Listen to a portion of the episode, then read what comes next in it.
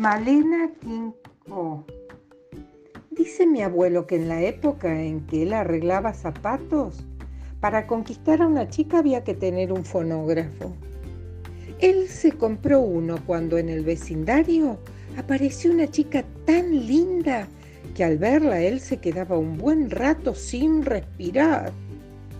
Tardó una semana en decidirse a invertir todos sus ahorros en un fonógrafo a cuerda y solo una hora en averiguar el nombre de la chica, Malena.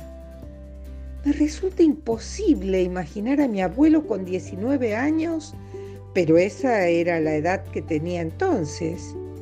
Hacía cuatro había entrado como ayudante del zapatero del barrio y habían pasado tres desde el día en que el zapatero se ganó la lotería, lo abrazó en la vereda y le dijo, te dejo todo, Josecito, y se volvió a Italia.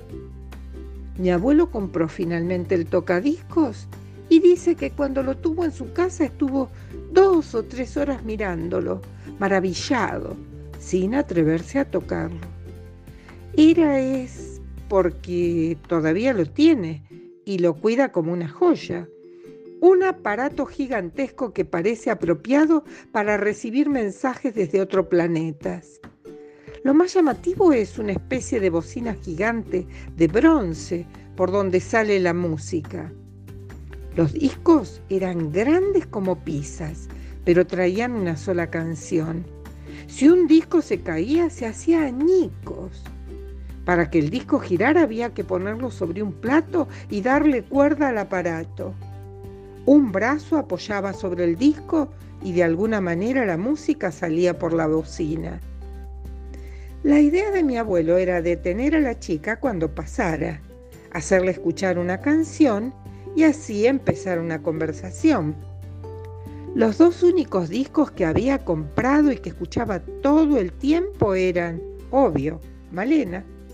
Uno cantado por Francisco Fiorentino y otro por Azucena Maizani. Pero dice que la chica pasó cien veces y en todas él puso la misma canción, sin animarse a decirle nada. Mi abuela dice que un día él se olvidó de poner la canción. Dice que aquel día ella se detuvo ante el taller y allí se quedó. Como si estuviera loca, dice.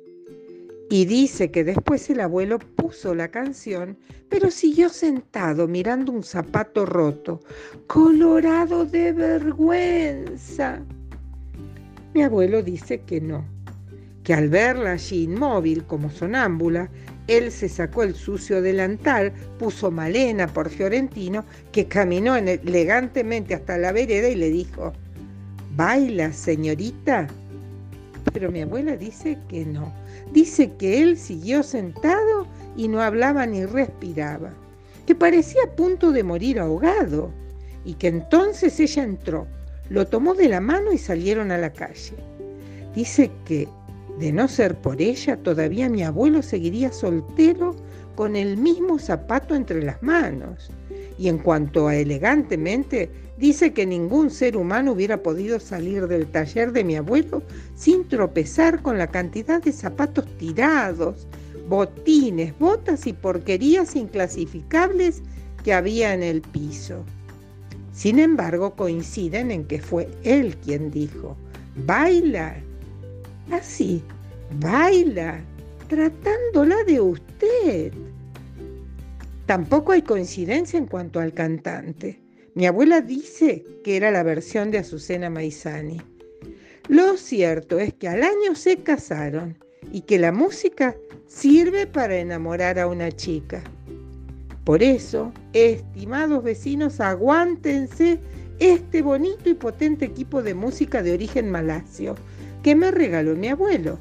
Solo los atormentará mientras pase por la vereda Malena King Ho. Aguanten como yo aguanto la respiración 15 o 20 minutos desde que veo venir el colectivo y corro a poner Malena por Andrés Calamaro. Si se enamora es sorda o no le gusta el tango, dice mi abuelo. Cállate, dice mi abuelo, mi abuela. El chico sabe lo que hace. El colectivo se detiene. Ella se baja, se tira el pelo hacia atrás haciéndolo volar. Pasa junto a mí mirando el piso, avergonzada.